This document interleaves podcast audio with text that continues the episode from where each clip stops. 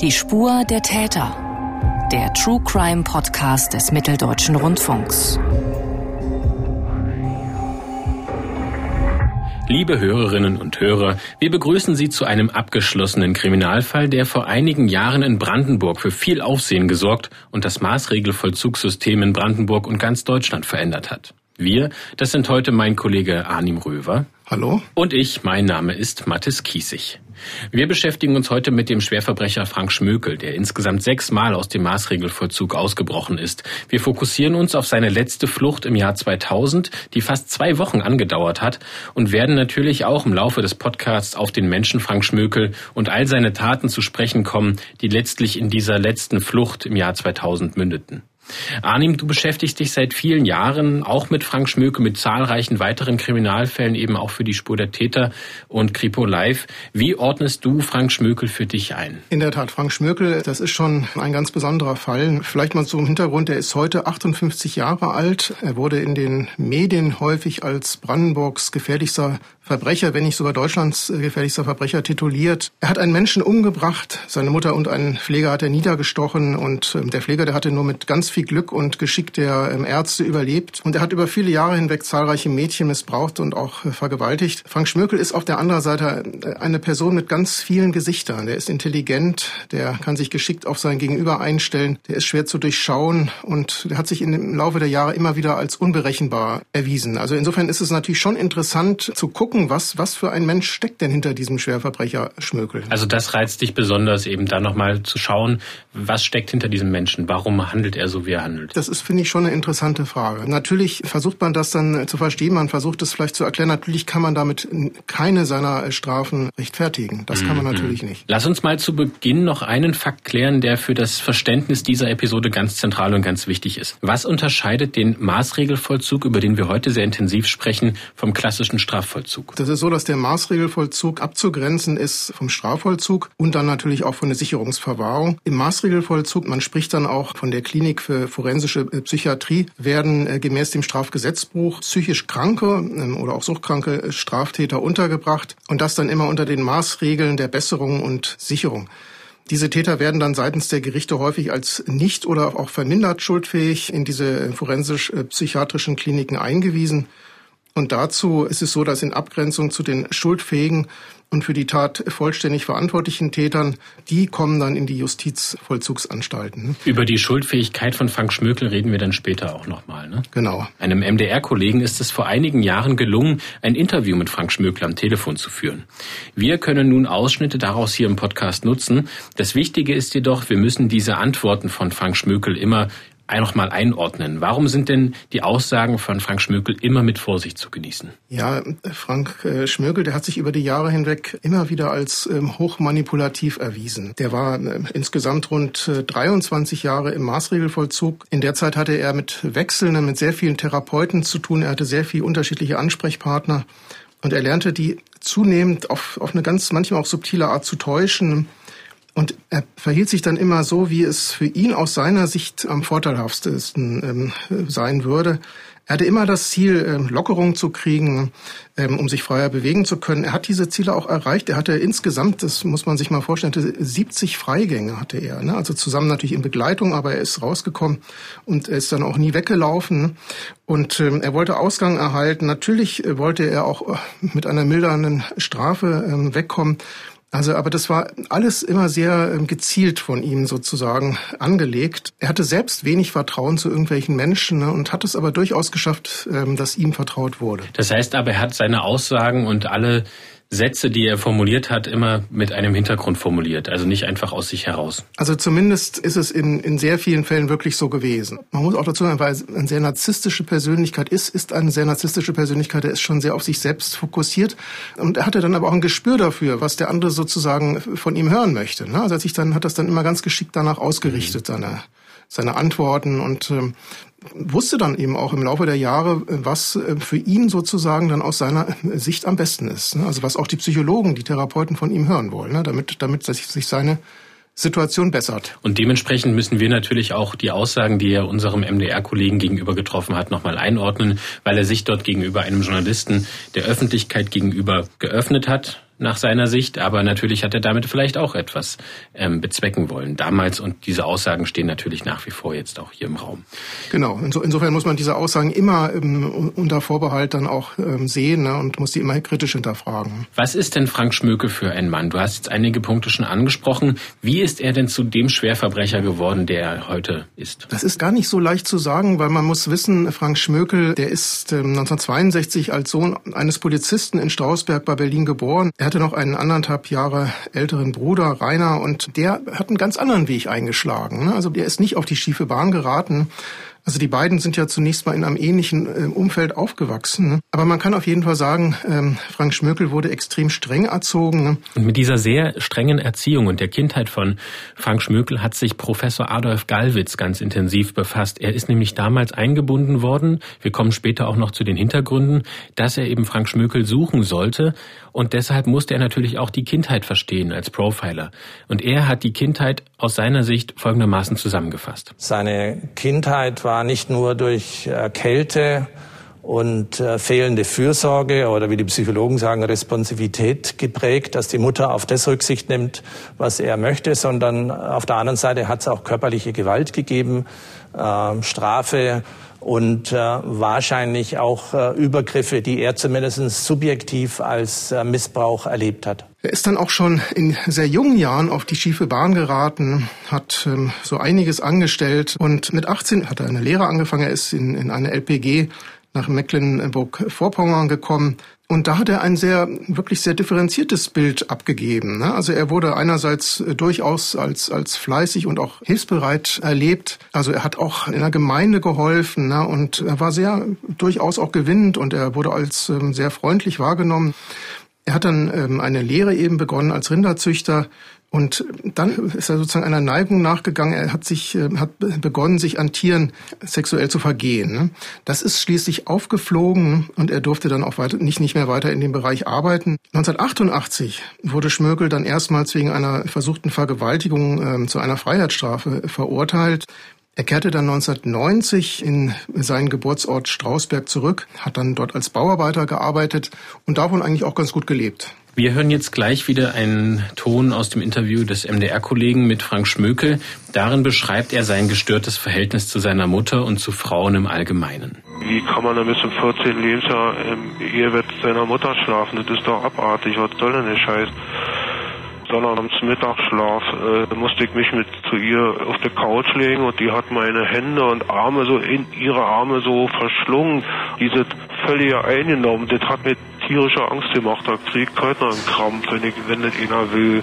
Wenn eine Frau zu dicht mir auf die Pelle rückt, dann muss ich mich befreien, krieg totalen Kollaps, ja. Hier wieder zur Einordnung, wie angekündigt, wichtig, welchen Nutzen sieht Frank Schmökel denn in dieser Aussage für sich? Also zunächst muss man wohl sagen, dass Frank Schmökel praktisch nicht in der Lage war, eine richtige Beziehung zu Frauen, zumindest seines Alters, zu führen.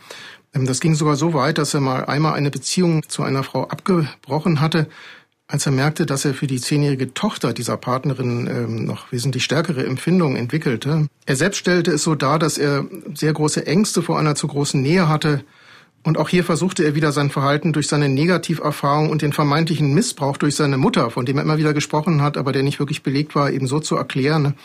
Er erhoffte sich da in gewissermaßen ähm, dadurch mildernde Umstände. Also wie gesagt, die Behauptung Schmökels, er sei sexuell missbraucht worden, die wurde von Sachverständigen dann nämlich gar nicht bestätigt. Wir werden später noch einmal auf seinen jahrzehntelangen Weg hin zu der letzten Flucht im Jahr 2000 eingehen, aber kommen wir jetzt erst einmal zum Anfang des heutigen Falles. Es geht um den 25. Oktober 2000. An dem Tag darf Frank Schmökel seine Mutter in Strausberg bei Berlin besuchen und eigentlich sitzt er im Maßregelvollzug in einer psychiatrischen psychiatrischen Klinik in Neuruppin wegen ähm, wir hatten es schon angesprochen, Vergewaltigung und versuchter Tötung einer Minderjährigen. Arnim, die Flucht war, wie auch die fünf Fluchten zuvor, keine spontane Tat, sondern auch von langer Hand geplant. Was hatte Frank Schmökel vor? Also Frank Schmökel hat überhaupt nicht spontan gehandelt, sondern hatte sich ganz akribisch vorbereitet. Und in seiner Zeit im Maßregelvollzug, da kreisten seine Gedanken immer darum, wie er seine Bedingungen für sich irgendwie verbessern könnte um dann sozusagen die Gelegenheit zu nutzen, um zu flüchten und dann letztlich dann natürlich auch ein neues Leben anzufangen. Und er ging jetzt davon aus, ähm, dass sich die ähm, Gelegenheit für ihn für eine Flucht natürlich am besten ähm, während eines Freigangs ermöglichen würde. Man muss wissen, er hatte, er hatte bis dahin hat er eben schon ganz, ganz viele Frei, Freigänge gehabt unter mit Begleitung. Es ist, er ist nie irgendwie geflüchtet, aber diesmal sah er die Gelegenheit gekommen und er hat dann im Rahmen seiner ähm, Therapie hat er im April sozusagen wieder eine höhere Lockerungsstufe bekommen. Er hat die Erlaubnis erhalten, sich zumindest in Begleitung seiner Pfleger frei außerhalb des Maßregelvollzugs zu bewegen. Und dann wurde ihm im, im Oktober wurde ihm dann schließlich ähm, ein Besuch bei seiner Mutter in Strausberg erlaubt. Diese Erlaubnis, das muss man vielleicht noch wissen, die wurde so von ärztlicher Seite erteilt. Also Pfleger äh, waren da jetzt, äh, die haben da keine Entscheidungsbefugnis gehabt. Ne? Die Ärzte haben das äh, genehmigt. Und auch wenn Schmökel sozusagen in der Vergangenheit eben doch schon oft geflüchtet war und ähm, auch alle erfolgreich äh, täuschen äh, konnte, hat man ihm eben sozusagen diesen Freigang jetzt wieder zugestanden. Ne? Für Schmökel stand dann fest, dass er diesen Ausflug zu seiner Mutter jetzt um jeden Preis eben für seine Flucht nutzen wollte. Woher weiß man denn, dass Frank Schmökel das so akribisch vorher geplant hat? Welche, welche Erkenntnisse konnte man dann nach dieser Flucht da gewinnen? Na, Frank Schmökel hat ja, ähm, hat ja ein Tagebuch geführt ne, und er hat auch ähm, überhaupt, ähm, hat sich auch gegenüber einigen Personen mitgeteilt. Er konnte auch ganz gut schreiben ne? und ähm, so konnte man dann schon ähm, in seine Gedankenwelt eintauchen. Ne? Also man konnte schon ganz gut nachvollziehen, ähm, was ihn innerlich bewegt hat und dann eben auch zu so, zu so einer Tat, zu so einem Schritt dann motiviert hat. Und auch mit welcher Akribie er das vorbereitet hat, das konnte man auch im Urteil nach dieser Tat dann eben auch nochmal ganz gut nachvollziehen, weil das auch alles sehr akribisch, wie wir das dann eben lesen konnten, sehr akribisch alles durchdacht war und dementsprechend dann auch im Urteil niedergeschrieben. Wie ist denn die Situation dann in Strausberg? Wie gelingt ihm dort schließlich die Flucht? Frank Schmückel wird, äh, wird ja zunächst mal auf der Fahrt nach Strausberg von drei Pflegern ähm, begleitet.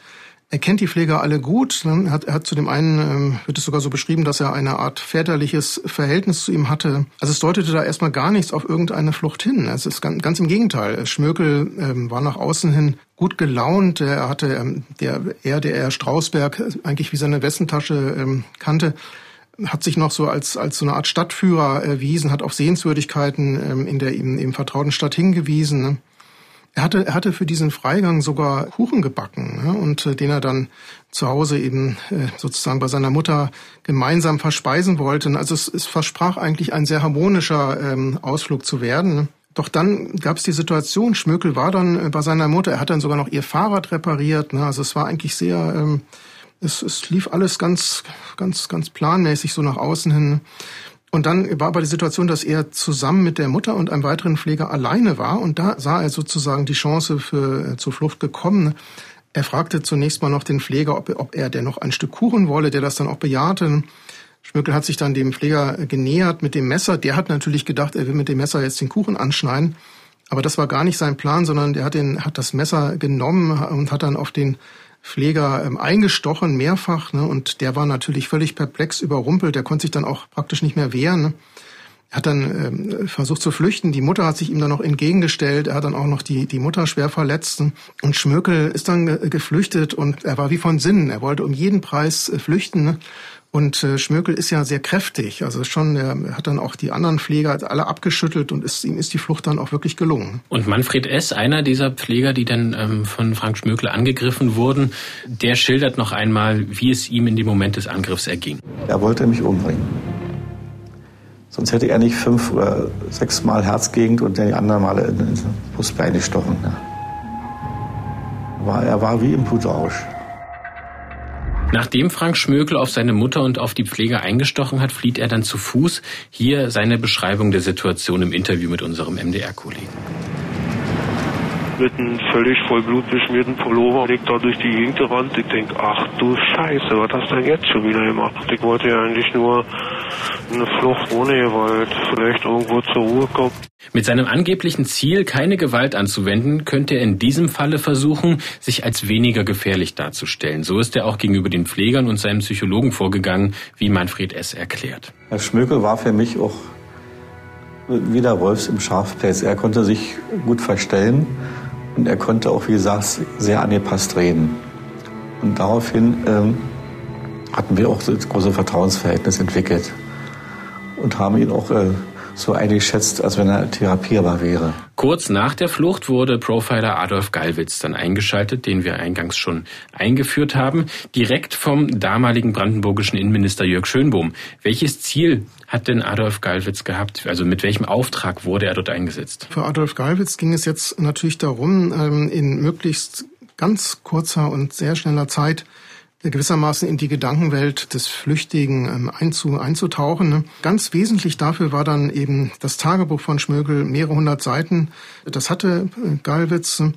Und ähm, das hatte dann im Grunde genommen hatte dann dieses dieses Werk in Anführungszeichen unter Hochdruck rund um die Uhr durchgearbeitet und ähm, da zählte jede Sekunde. Er hat sich dann äh, versprochen, sozusagen daraus Erkenntnisse abzuleiten, wo er eben, wo, wonach Schmöckel gesucht werden muss, ne? wo er am wahrscheinlichsten zu finden ist. Und natürlich auch, wie er sich jetzt verhält. Ne? Also welche Gefahr jetzt von ihm ausgeht. Er hat, und da hat er wirklich unter Hochdruck, man kann, man kann sagen, 24 äh, Stunden am Tag gearbeitet. Also mir ist ein Riesenwerk handschriftlich geschrieben, überreicht worden, was sichergestellt wurde. Wir wussten, dass wir keine Zeit haben. Wir wussten, dass wir auch keine Arbeitszeit haben. Das heißt, eine Stunde am Tag schlafen musste genug sein, aber man musste innerhalb von kurzer Zeit so viel wie möglich aus diesem ähm, ja, sehr höchstpersönlichen, intimen Niederschrieb von Gedanken, Gefühlen und Wünschen äh, praktisch herausziehen. Wie ist Adolf Gallwitz denn bei seiner Arbeit vorgegangen? Also welche Annahmen hat er angestellt, um Frank Schmökel dann auf die Spur zu kommen? Ja, also zunächst mal konzentrieren sich die Ermittler auf die Gegend rund um Strausberg. Das ist der, der Wohnort der Mutter, aber auch der Ort, wo Schmökel selbst ja sehr lange gelebt hat und wo er sich besonders gut auskennt. Es ist klar, dass man, wenn man flüchtet, äh, vorwiegend in eine Gegend flüchtet, äh, die schlecht überschaubar ist und wo man irgendwo Ansatzpunkte in seiner Vergangenheit hatte, wo man sich einigermaßen gut auskennt und sich deswegen auch einigermaßen sicher fühlt und merkt, wenn sich dort etwas verändert, was mir gefährlich sein konnte. Und deswegen war es wichtig, alle Freunde, Bekannte, Plätze, wo sich die Familie oder er als Kind und Jugendliche aufgehalten hat, einfach mal durchzugehen und alle Personen aufzulisten, die man dann möglicherweise warnen musste, die man observieren musste oder äh, die man beobachten musste, ob es dort irgendwelche Kontaktversuche gab. Adolf Gallwitz blickt für seine Analyse auch in die Kindheit und Jugend von Frank Schmökel. Warum ist denn dieser Blick so wichtig und was findet er da heraus? Genau, es ist natürlich schon so, dass, dass die Jugend ja auch, ähm, die Jugendzeit auch Schmökel sehr geprägt hat. Und ähm, Gallwitz will eben möglichst schnell sich ein Bild von Schmökel machen, um so eben auch besser die Gefahr Gefahren bewerten zu können, die, die jetzt von, von Frank Schmökel ausgehen. Ne? Die Frage stellt sich natürlich, für wen ist Schmökel jetzt besonders gefährlich und wo, ja, wo treibt er sich jetzt rum? Ne? Der äh, Profiler stößt dann eben auch darauf, dass Schmökel sich bereits mit 18 Jahren wiederholt an, an Tieren vergangen hat. Äh, das räumt Schmökel dann ja auch im Gespräch mit unserem MDR-Kollegen ein. Ne? Man muss aber sagen, Galwitz selbst ist davon überzeugt, dass eben diese, dieses, dass das eigentlich nur ein Ersatz ist für den starken Wunsch nach einer heterosexuellen Beziehung zu einer Frau, aber er eben zu dieser Beziehung nicht in der Lage ist. Bei ihm war die Beziehung zu Frauen immer von Anfang an unter einer besonderen Störung. Ich denke, er hatte da so eine ängstliche Beobachtung und Selbstbeobachtung, dass er bei den ersten Anzeichen von Unsicherheit das Gefühl hatte, das wird nichts, äh, die lässt mich jetzt sitzen oder die führt irgendwas Komisches im Schilde, die lacht mich aus, so dass es für ihn wahrscheinlich sehr schwer, um nicht zu sagen fast unmöglich war, ähm, jemanden zu finden, der mit ihm dieses Experiment erste enge intime Freundschaft da eingegangen wäre. Und das hatte er auch nie gefunden. Schmirkel konnte diese Beziehung eben nicht aufbauen und hatte seit seiner Jugend andererseits aus seiner Sicht ähm, naja, in Anführungszeichen Erfolg beim Zugang zu Kindern, den er auch gleichzeitig natürlich auch körperlich sehr stark überlegen war, wo er Macht ausüben könnte und, ähm, und an denen er dann auch seinen immer weiter zunehmenden Sadismus gut, gut ausleben konnte. Und so fing es zunächst mit dem Missbrauch von Kindern und an, dann Vergewaltigung und letztlich hat er da wirklich jeden Preis in, in Kauf genommen. Er hat Menschenleben, äh, den Tod von Menschen in Kauf genommen. 1993 wird Schmökel wegen vier Missbrauchsfällen in die Landesklinik Brandenburg zwangseingewiesen. Von dort flüchtet er dann das erste Mal. Genau, Schmökel hat vom 1. bis zum 4. April Urlaub ähm, aus, aus der Landesklinik Brandenburg und aus dem kehrt er dann nicht freiwillig zurück. Er ähm, vergewaltigt dann auf der Flucht in Mecklenburg-Vorpommern ein Mädchen. Ja, und dann hat sie geheult und hat gesagt, oh, ich möchte nach Hause. Meine Mutti wird sich schon Sorgen machen und mein Papa und die haben mich so lieb und da habe ich die von einem Moment auf den anderen abgrundtief gehasst. Die hatte ein schönes Zuhause, ich hatte keins. Die hatte alles das, was ich nie hatte. Und Dann habe ich sie versucht zu erwürgen, irgendwie so den Mund, die Nase, irgendwie alles zu halten. Bin ich da ruft wie so ein Tier, ja, und so. Puh, weiß nicht, irgendwann lag die so leblos da, die Augen dann zu. Und ich dachte, die ist tot. Auch diese Aussage von Frank Schmökel müssen wir wieder ein bisschen einordnen. Denn auch hier versucht er wieder seine Tat zu rechtfertigen, indem er die, in die Aussage des Mädchens etwas hineininterpretiert, was seine Tat aus seiner Sicht zumindest irgendwie entschuldigen soll. Das ist natürlich keine Entschuldigung für seine Tat. Genau, die Elfjährige überlebt. Ähm, aber es ist natürlich so, dass Frank Schmökel jetzt äh, mit dieser versuchten Tötung eine weitere Grenzüberschreitung ähm, begangen hat. Und ähm, im Grunde genommen das fiel ihm dann offenbar auch nicht mehr so schwer, ne? einen Menschen auch wirklich zu töten. Adolf Gallwitz ordnet das aus seiner Sicht auf die Person Frank Schmückler auch noch einmal ein. Aus der Sicht des Täters haben wir es jetzt natürlich damit zu tun, dass er gelernt hat, wenn er das Mädchen jetzt wieder gehen lässt, dann wird die ihn am nächsten oder am gleichen Tag bei der Polizei anzeigen und dann fährt er wieder ein und das wollte er wahrscheinlich verhindern. Am 13. April 1994 ähm, ist er dann, ist Frank Schmökel dann von der Polizei gefasst worden. Und er ist dann für diese Tat zu 14 Jahren Haft wegen Vergewaltigung und auch Tötungsversuchs äh, verurteilt worden. Ins Gefängnis musste er jedoch nicht gehen, sondern das Gericht ordnete ähm, die Unterbringung in einer psychiatrischen Klinik an. Dort war es dann, war die Situation dann aber so, dass ihm eben weder eine spezielle medikamentöse noch eine psychotherapeutische ähm, Behandlung zuteil wurde. Mhm. Ihr konntet für euren Film zu Frank Schmökel, den Sie sich übrigens in der ARD-Mediathek ansehen können, liebe Hörerinnen und Hörer, mit Schmökels Strafverteidiger von damals, mit Carsten Beckmann sprechen. Welchen Eindruck hatte er denn von seinem Mandanten? Es ist schon so, auch, auch Carsten Beckmann, das hat er uns gegenüber ja auch geäußert, der kon, hat, hatte schon den Eindruck von, von Schmögel, dass der sehr eloquent ist und der, wirkt, der war auch nicht unsympathisch. Ne? Der, der konnte sich gut artikulieren. Also auf jeden Fall wirkte er auf ihn nicht wie ein gewalttätiges Monster. So hat er ihn nicht wahrgenommen. Andererseits ähm, hat aber, muss man aber auch sagen, dass Schmökel eigentlich überhaupt kein Interesse an anderen Menschen gezeigt hat. Ne? Er war völlig auf sich bezogen und ähm, letztlich war ihm dann auch ähm, so etwas wie wirkliches Mitleid gegenüber seinen Opfern hat er auch nicht ge ge gezeigt. Das war ihm völlig fremd. Im Gegenteil, es ging ihm immer um die Frage, wie kann er äh, seinen Kopf aus der Schlinge ziehen, wie kann er doch noch irgendwie heil mehr oder weniger davonkommen. Da hören wir jetzt nochmal Carsten Beckmann dazu. Mir gegenüber war er relativ offen und ähm, ich hatte zwar nicht den Eindruck, dass er akut gewaltbereit ist. Aber man muss tatsächlich auch im Nachhinein sagen, dass die Empathiefähigkeit bei Herrn Schmökel ähm, doch sehr eingeschränkt, wenn nicht gar aufgehoben war. Also Reue war nicht unbedingt ein Thema zwischen uns. Die zweite Flucht dann anderthalb Jahre später, im November 1995. Schmöke gelingt die Flucht aus dieser Klinik, doch schon am nächsten Tag wird er von der Polizei aufgegriffen. Ein halbes Jahr später dann die dritte Flucht. Am 24. Juli 1996 entkommt Schmökel bei einem Freigang und drei Tage später wird er von der Polizei wieder zurückgebracht. Auch wenn er immer wieder gefasst wird, gibt Frank Schmöke einfach mit seinen Fluchtversuchen nicht auf. Wiederum ein halbes Jahr später im Februar 97 die nächste Flucht.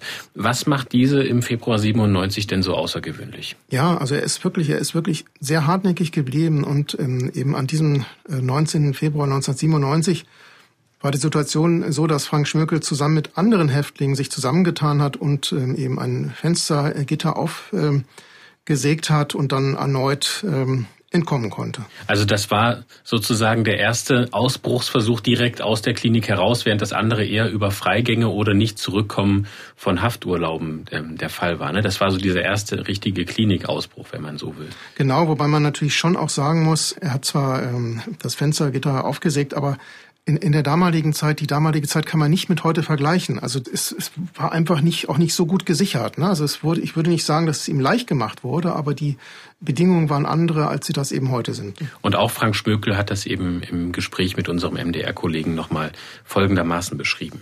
Die Möglichkeit, die Rind zu schmuggeln, ja, mit dem immer, weil eben sehr oberflächlich kontrolliert wurde. Ne? Dieser Gitterstab, der war nur wieder reingeschweißt. Der war also wirklich keine fünf Minuten, die man da arbeiten musste, um einen riesen Gitterstab rauszukriegen, ja. Genau, Schmökel, Frank Schmökel hat sich dann am 27. Februar aber doch freiwillig gestellt und er wird dann am 1. März in den eigentlich als sicherer geltenden Maßregelvollzug nach Neuruppin verlegt und dann ein paar Monate später, im Grunde genommen am 16. September äh, 1997, da glückt ihm in, in Neuruppin eben erneut mit einem Mitpatienten die Flucht auch wieder aus einem Fenster. Die Flucht dauert allerdings nicht lange. Er wird dann am, am nächsten Tag schon wieder von der, von der Polizei gestellt. Das, das war dann der, der fünfte und vorerst ja auch letzte, ähm, die letzte Flucht aus dem Maßregelvollzug. Du hattest jetzt schon angesprochen, dass die Situation damals vielleicht eine andere war als heute, aber auch die 90er Jahre sind jetzt keine Jahrhunderte entfernt. War Frank Schmökel da irgendwie ein Sonderfall oder kann man sagen, dass der Brandenburger Maßregelvollzug Schwerverbrechern wie Frank Schmökel in den 90ern einfach nicht gewachsen war. Naja, also es ist schon so, dass, ähm, dass Frank Schmökel kein Fall äh, wie, wie jeder andere Verbrecher war. Ne? Also Schmökel war schon so ein besonderer Fall. Ne? Aber es gab ja ganz offensichtlich auch doch grundsätzliche Probleme, denn, denn man hätte ja auch auf so einen Sonderfall eigentlich vorbereitet sein müssen. Ne? Und das, das war ja ganz offensichtlich eben nicht so. Das, das sieht der, sieht Carsten Beckmann, der Strafverteidiger von Schmökel, sieht das ganz genauso. Die Einrichtungen, in denen Frank Schmökel bis Ende der 90er Jahre untergebracht waren, die waren nicht geeignet, eine Flucht zu vermeiden. Äh, darüber hinaus ist ähm, mit Lockerungen sehr großzügig umgegangen worden, sodass eine Flucht ja nicht daran bestand, die Gittersäge zu zersägen oder Gitterstäbe zu zersägen, sondern die Gewährung von Lockerungen zu nutzen, um nicht wieder in die Maßregel zurückzukehren. Kommen wir zurück zu seiner sechsten Flucht im Oktober 2000, die wir schon angesprochen haben. Nochmal zur Erinnerung, für Sie, liebe Hörerinnen und Hörer. Frank Schmökel hat einen Besuch bei seiner Mutter von langer Hand geplant zur Flucht genutzt. Er hat dabei seine Mutter und die Pfleger, die ihn eigentlich bewachen sollten, schwer verletzt. Er flüchtet zu Fuß und zunächst hat die Polizei gar keine Hinweise, wo der Triebtäter jetzt sein könnte. Das birgt natürlich die große Gefahr, dass er wieder zuschlagen könnte, wie Profiler Adolf Gallwitz erklärt. Ein Problem, dass er, wenn er die Gelegenheit gehabt hätte, sicher noch mal versucht hätte, äh, sexuelle Kontakte zu einem ähm, sehr jungen Mädchen äh, aufzunehmen. Auf der anderen Seite hatte er natürlich auch zunehmend Überlebensprobleme gehabt und das Leben wurde für ihn äh, mit jedem Tag auf der Flucht nicht mehr ganz so einfach, weil er sich nicht mehr so einfach bewegen konnte. Über eine Woche sucht die Polizei nun schon nach Frank Schmökel. Welchen Aufwand betreibt sie dafür und wie gelingt es Schmökel, trotzdem unentdeckt zu bleiben? Ja, die Polizei beginnt eine der größten, ähm, wahrscheinlich sogar die größte Suchaktion in ihrer Geschichte.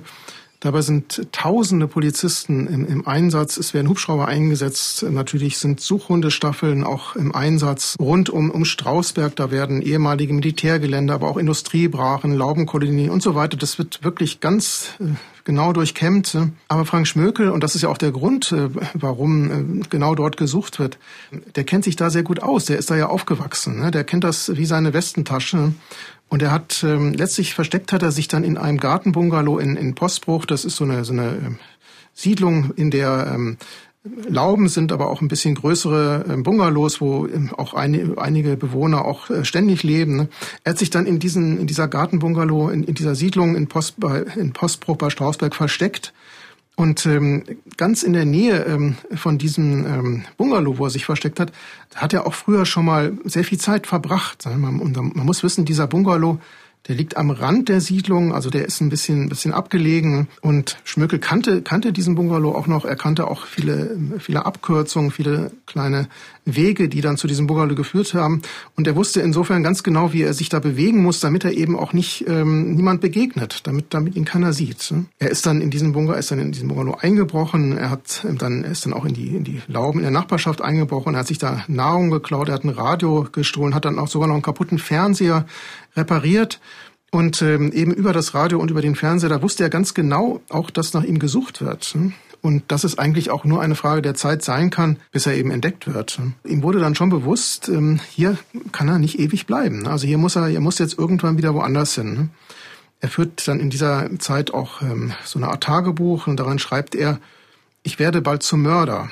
Die Welt ist aufgeteilt in Gut und Böse und ich will böse sein es, es kommt dann zu einer ganz verrückten Situation, nämlich natürlich wurde auch im, genau in diesem Postbruch gesucht, ne, weil man wusste ja schon, dass, dass er da sich gut auskennt. Und, und die Suchtrupps der Polizei, die kommen dann auch dem, ähm, dem Bungalow ganz nah. Die sind im Grunde genommen die kommen im Grunde genommen auf ein, zwei Meter, kann man schon sagen, ähm, dem Frank Schmökel nahe. Hat dann in dem Moment auch schon gedacht, jetzt, jetzt ist es vorbei, jetzt werde ich entdeckt. Ne?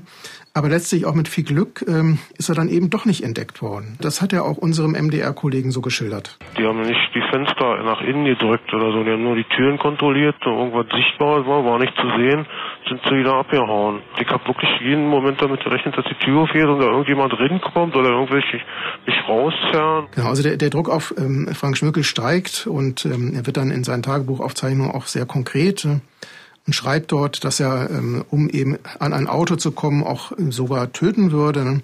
Am Nachmittag des 2. November taucht der Besitzer des Bungalows ähm, auf, in dem Schmökel sich die meiste Zeit versteckt hat. Die Antwort von Volker W. haben wir nachsprechen lassen. Also der Bungalow war zu. Es waren einige Sachen total anders. Es war sehr ordentlich. Es war nicht zerstört, also keine Randale. Merkwürdig war, dass Glühlampen herausgeschraubt waren und die Lampen auch aus dem Kühlschrank. Und wir haben auch gemerkt, dass der Bungalow sehr warm geheizt war. Da haben wir beschlossen, wir machen hier nicht weiter. Wir fahren jetzt zur Polizei. Das wird jetzt zu gefährlich. Kurz darauf wird Frank Schmökel dann tatsächlich zum Mörder, so wie es sich schon über seine schweren Verbrechen in den vergangenen Jahren angekündigt hat und er es selbst ja auch schon niedergeschrieben hat. Was passiert denn dann noch an diesem 2. November 2000? Ja, also Schmökel ist jetzt natürlich unter Extremanspannung. Und er weiß, er wird oder er empfindet es so, dass er regelrecht jetzt von der Polizei gejagt wird. Und er will aber um jeden Preis äh, entkommen. Und dabei ist ihm eben auch ähm, der größte Preis ein Mord, äh, der ist ihm recht, den würde er auch zahlen, diesen Preis. Und der, der direkte Nachbar, der Johannes B., ähm, von der Laube, wo er sich jetzt versteckt hält, der ist an diesem Tag alleine. Davor war er auch schon mit seiner Frau dort.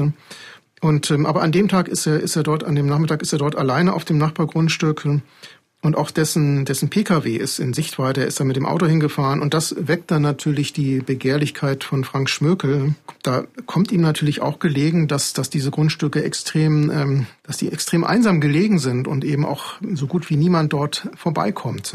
Er sieht dann in genau diesem Moment sieht er jetzt sein, sozusagen seine Gelegenheit gekommen. Johannes B. liegt im Garten, er wahrscheinlich schläft er, er liegt, er liegt da wohl auf einer Liege, döst oder schläft. Schmökel nähert sich dann von hinten und ähm, schlägt dann mit, mit aller Gewalt ähm, auf, den, auf den Rentner ein mit einem Spaten. Der ist völlig perplex, wacht auf und aber er kann sich dann auch nicht mehr wirklich, wirklich wehren. Und ähm, Schmökel ist also wie wild geworden, schlägt er auf ihn, ihn ein, bis er sich ganz offensichtlich nicht mehr regt, bis er offen, offenkundig tot sein muss. Und ähm, nachdem Schmökel dieses für ihn sozusagen so als Hindernis, diesen als Hindernis empfundenen Rentner ähm, ausgelöscht hatte, ne, das war für ihn kein, kein Mensch, das war einfach nur ein Hindernis. Ne? Ähm, ging es jetzt natürlich darum, wo hat er seinen Autoschlüssel versteckt? Oder nicht versteckt, aber wo hat er ihn eben, wo, wo kann er den finden, den Autoschlüssel? Den hat er auch nicht direkt gefunden, hat dann erstmal gesucht und irgendwann hat er aber dann doch ähm, die Geldbörse und auch den Schlüssel in, in, der, in der Hosentasche eben seines, seines Opfers gefunden. Er fährt dann Richtung, Richtung Sachsen, macht er sich dann auf den Weg ne? Und äh, mit dem, mit dem gestohlenen Geld ähm, von dem Johannes B. Ähm, betankt er dann noch sein Fluchtfahrzeug. Die Polizei gibt dazu folgende Information preis. Es fehlen die Geldbörse des Opfers mit Bargeld, eine EC-Karte des Opfers sowie sämtliche Fahrzeugpapiere, sodass es, und davon gehen wir aus, dem Täter eigentlich auch mehr darauf ankam, sich Fluchthilfen zu schaffen, um seine Mobilität auszudehnen und den Bereich Strausberg zu verlassen. Schmökel selbst informiert unterwegs einen seiner ehemaligen Psychologen über den Mord und dieser ruft noch den Rettungsdienst und die Polizei, doch die können dann nichts mehr für Johannes Behn tun. Er verstarb dann wenige Minuten nachdem Frank Schmökel ihn überfallen hatte an seinen schweren Verletzungen. Wie verändert diese Tat und die Flucht mit dem Fahrzeug denn die Suche der Polizei und auch die Arbeit von Adolf Galwitz? Ja, es ist schon so, dass die Polizei dann ganz stark auch unter den Druck der, Öffentlichkeit gerät. Sie gerät natürlich in, in, ganz große Erklärungsnöte. Da werden Tausende von Polizisten aufgeboten. Und ähm, trotzdem ist es, ist es da jemand möglich, dem Frank Schmökel ähm, immer den, den allen wegzulaufen. Ne? Und außerdem hat natürlich Frank, Frank Schmökel mit, ähm, mit diesem Mord jetzt endgültig bewiesen, dass er eben äh, zur Erreichung seiner Ziele wirklich von nicht zurückschreckt. Ne? Also das heißt, jetzt ist natürlich die große Angst, ähm, es könnte weitere Opfer geben. Ne? Ähm, dann kommt auch noch hinzu, ähm, Frank Schmökel hat ja ein paar Stunden Vorsprung ne? und Strausberg ist nicht so weit von der Grenze nach Polen oder auch nach Tschechien entfernt. Ne? Das heißt, in dieser Zeit könnte er diese Grenze ähm, erreichen und dann wäre es natürlich umso schwieriger, ihm sozusagen ihn noch zu stellen. Das hat die Situation natürlich auch Adolf Gallwitz dann sehr unter Druck gesetzt. Das war jetzt das, das Moment, wo die ganzen Verhandlungsaktivitäten wieder auf eine weitere Stufe gegangen sind. Jetzt haben wir nicht nur einen als gefährlich eingeschätzten Menschen, der äh, auch noch unter der besonderen Belastung, äh, alle sind mir hinterher ist, sondern jetzt haben wir auch noch jemand, der auf dieser Flucht bereits einen Menschen umgebracht hat. Und da muss man einfach davon ausgehen, dass äh, Menschen auf der Flucht, die schon mindestens einen Menschen umgebracht haben, auch dazu neigen, sich bei weiteren Situationen, wo sie sich eingeengt fühlen, nicht besonders friedfertig und friedlich mit dem Gegenüber umzugehen. Die Polizei bekommt in kurzer Zeit hunderte von Hinweisen von Bürgerinnen und Bürgern, wo sich Frank Schmökel aufhalten soll. Und jeder noch so kleine Hinweis kann natürlich wichtig sein und die Polizei kann es sich nicht leisten, den vielleicht entscheidenden Hinweis zu ignorieren. Also müssen sie priorisieren und die wichtigsten Hinweise herausfiltern und auch da kommt wieder Profiler Adolf Gallwitz ins Spiel. Also aus der psychologischen Beurteilung der Fluchtrouten war es nicht nur naheliegend, dass er sich dort aufhält, äh, wo er sich auskennt, sondern wir hatten hier auch Gegenden, wo es sehr schwer war, ihn zu finden und zu suchen. Und tatsächlich kommt die Polizei Schmökel dann auch wieder näher. Das war dann wieder so, dass ein, ein ähm, Spaziergänger ähm, der Polizei am 3. November einen wichtigen Hinweis geliefert hat.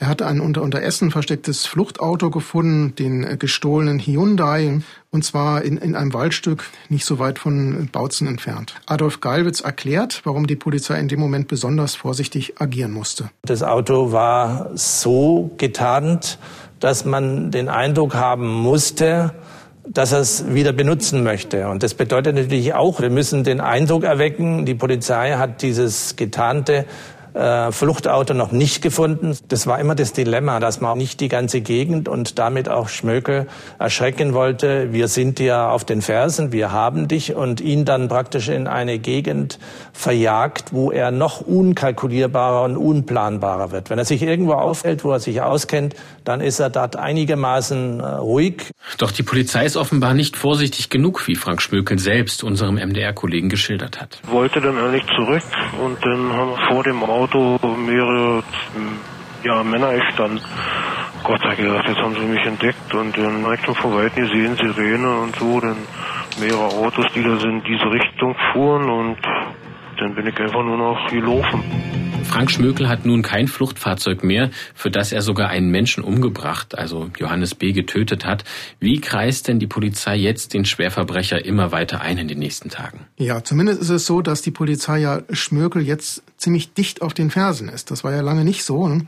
Sie durchkämmen jetzt mit mehreren Hundertschaften die Waldgebiete rund um Bautzen und dann finden sie schließlich auch Schmökels Versteck. Sie stoßen da unter anderem auch auf ein Luftgewehr, ähm, Werkzeug und auch ein Messer. Die Polizei, die ist jetzt unter absolutem Hochdruck und setzt dafür sozusagen alles in die Waagschale, was, was sie nur irgendwas nur irgendwie aufgeboten werden kann. Da kann sich Adolf Gallwitz auch immer noch ganz genau dran erinnern. Wir haben das größte personelle Aufkommen von Beamtinnen und Beamten, über 5000 im Einsatz gehabt. Wir haben durch die Initiative auch von Schönbohm äh, Jagdbomber gehabt, die mit Wärmebildkameras äh, an der deutsch-polnischen Grenze unterwegs gewesen sind gehabt. Wir haben die allergrößte Hundestaffel gehabt, die jemals in der Geschichte der Bundesrepublik Deutschland an einem Ort eingesetzt wurde. Also wir hatten wirklich alles versucht zu bewegen, um diese Flucht so schnell wie möglich beenden zu können. Am 2. November tötet er Johannes B. Am 3. November wird dann das Fahrzeug bei Bautzen gefunden. Aber dann erst ein paar Tage später, am 7. November, also knapp zwei Wochen auch nach seiner Flucht in Strausberg, kommt dann der entscheidende Hinweis. Was ist das für ein Hinweis und was passiert dann an ihm? Ja, das war so, dass ein Bauer Einbruchsspuren an seinem Schuppen in Saritsch äh, gemeldet hat Übrigens, dieser Schuppen, der, der lag in direkter Nähe von äh, vielen Wohnhäusern. Aber der Schuppen befand sich andererseits ungefähr 15 Kilometer außerhalb eben dieses Hauptsuchgebietes. Und ähm, nachdem diese Meldung eingegangen war, war der Polizeihauptkommissar Martin H. und ein Kollege innerhalb von wenigen Minuten vor Ort. Die Bretter waren weggebrochen. Dann war natürlich der Verdacht recht nahe, dass da noch jemand drin sein könnte. Und wenn da jemand drin ist, dann natürlich auch der mit hoher Wahrscheinlichkeit, den wir da suchen. Da haben wir dann ähm, uns verabredet, äh, dann haben wir auch nichts mehr gesprochen und auch auf Zeichen gehandelt. Kurz darauf dringt der Hauptkommissar ähm, H. in den Schuppen ein. Frank Schmögel bekommt das natürlich mit. Ne? Er versucht sich noch ganz schnell unter einem Teppich zu verstecken. Er wird dann aber doch entdeckt. Als wir ihn dann fesseln wollten, da äh, wollte er aufspringen. Da war auch dann ein Messer im Spiel und dann sind es Bruchteile von Sekunden. Schmökel wird von einem Schuss in den Bauch getroffen. Die ähm, Polizisten, die fühlten sich bedroht. Er bricht dann zusammen und äh, wird schwer verletzt ins Krankenhaus nach Bautzen gebracht. Als diese Meldung dann kam, da war die Erleichterung riesengroß, dass, dass der Schwerverbrecher eben nach diesen 13 Tagen, die er auf der Flucht war, endlich gefasst wurde.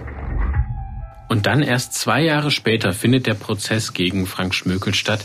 Wie läuft der denn ab? Ja, bei dem Prozess vor dem Landgericht in Neuruppin, da muss Schmökel sich, ähm, das war dann ab dem 28. Oktober 2002, wegen versuchten dreifachen Totschlags und auch Raubmords vor Gericht verantworten. Im Mittelpunkt des Prozesses stand die Frage, ob Schmökel schuldfähig war. Ne? Gutachter haben ihn dann für schuldfähig ähm, erklärt und demzufolge war sich äh, Schmökel sehr wohl bewusst, ähm, was er bei seinen Angriffen auf seine Mutter und auch den, äh, den Pfleger, die Pfleger und natürlich auch bei dem Mord ähm, an Johannes B. gemacht hat. Ne?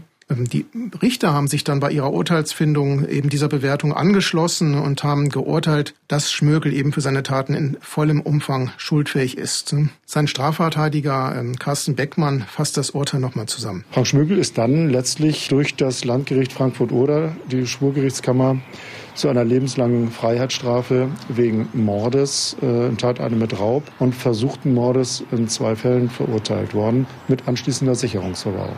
Kannst du was dazu sagen, warum er trotz der Schuldfähigkeit zunächst wieder in den Maßregelvollzug gesetzt wurde? Es war jetzt nicht so, war jetzt nicht so eindeutig, dass, ähm, dass man gesagt hat, äh, Frank Schmökel sei überhaupt nicht mehr therapierfähig. Und im Maßregelvollzug werden ja eben Menschen untergebracht, wo man die Hoffnung hat, dass sie noch therapierfähig sind. Und so wurde er eben zunächst in den Maßregelvollzug dann doch nochmal eingewiesen. Wir hatten ja schon darüber gesprochen, dass der Maßregelvollzug in den 90er Jahren nicht unbedingt auf Schwerverbrecher wie Schmökel ausgerichtet war.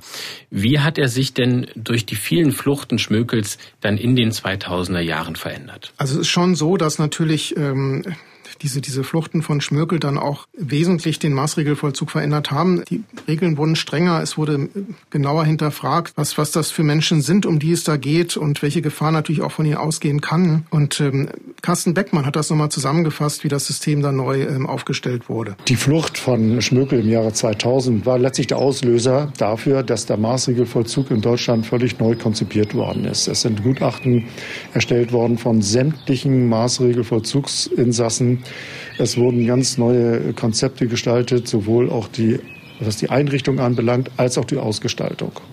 Das war, muss man im Nachhinein sagen, äh, von Schmökel initiiert. Das sind die Auswirkungen von Schmökels Taten auf den Maßregelvollzug. Und welche politischen Auswirkungen hatte denn Schmökels Flucht im Herbst 2000 dann auch noch? Ja, der Mord an dem 60-Jährigen hatte in der Tat auch äh, Konsequenzen auf politischer Ebene. Und zwar hat es den ähm, für den Maßregelvollzug zuständigen Gesundheitsstaatssekretär Herwig äh, Schirmer sozusagen getroffen. Der hat die politische Verantwortung übernommen und wurde dann in den ähm, einstweiligen Ruhestand versetzt.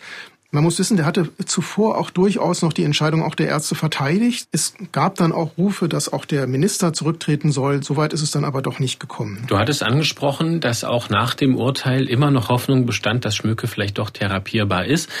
Sitzt er denn jetzt immer noch im Maßregelvollzug und wie wird nach wie vor vielleicht auch versucht, ihn zu therapieren? Also man muss sich mal vorstellen, Schmökel saß, war ja insgesamt dann mehr als 20 Jahre im Maßregelvollzug und eben nach diesen ähm, mehr als 20 Jahre, 23 Jahre waren, waren das, ist er dann 2017 in den regulären Strafvollzug ähm, in die JVA Duben verlegt worden. Das wurde eben genau ähm, von dem Gericht damit begründet, dass laut einem Gutachten eben kein Therapieerfolg mehr zu erwarten sei.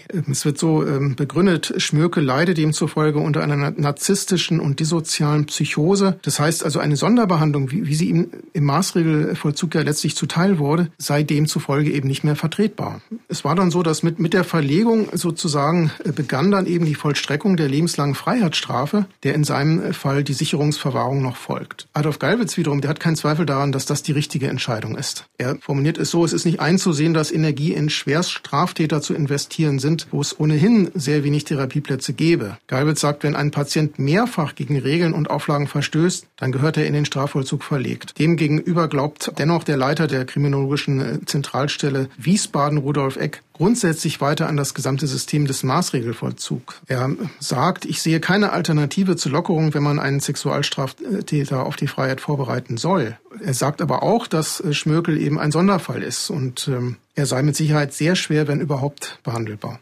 Das war die heutige Episode von Die Spur der Täter mit Arnim Röwe und Mathis Kiesig.